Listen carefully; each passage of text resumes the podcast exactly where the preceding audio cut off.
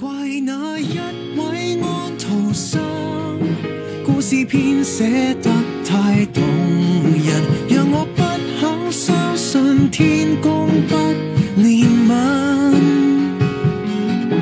若我终于安徒生，继续去忠贞做人，我会否可得到苍天的护荫？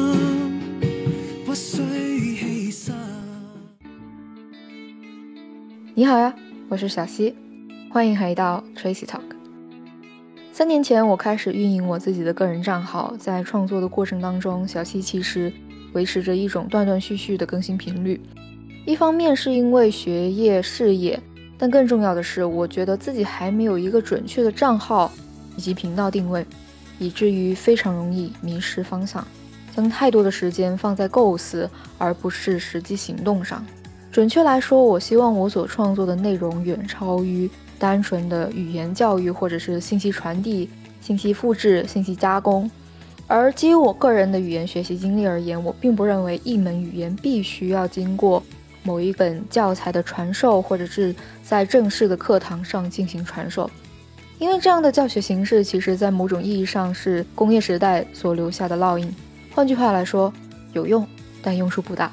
然而呢，在我三年以来所制作的播客以及视频片段当中，我还是不可避免地陷入那种语言的教与学的单向信息传递当中，却忽视了其中的效果以及我最初的目的，也就是要用好一门语言。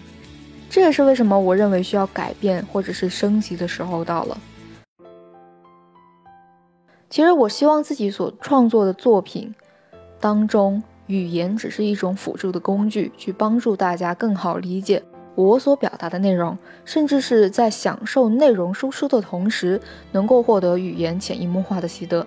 而同样，一个好的老师肯定不会跟学生说：“你要做一个好人就行了。”学生就会知道好人是怎样的吗？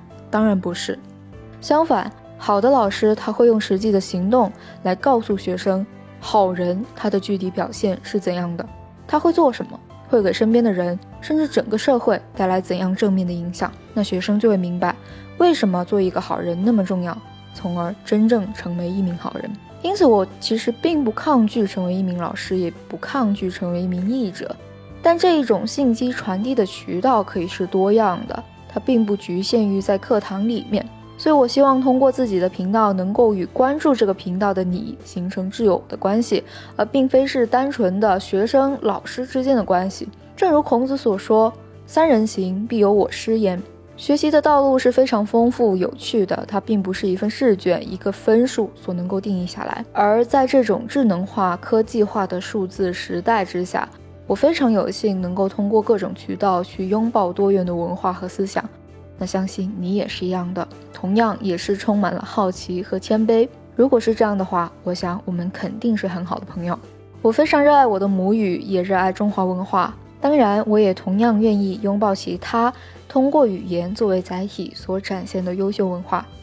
因此，在日后的视频当中，我将会呈现更多种多样的语言，但不会把多种语言所混杂。而同时，为了让大家能够更好的理解。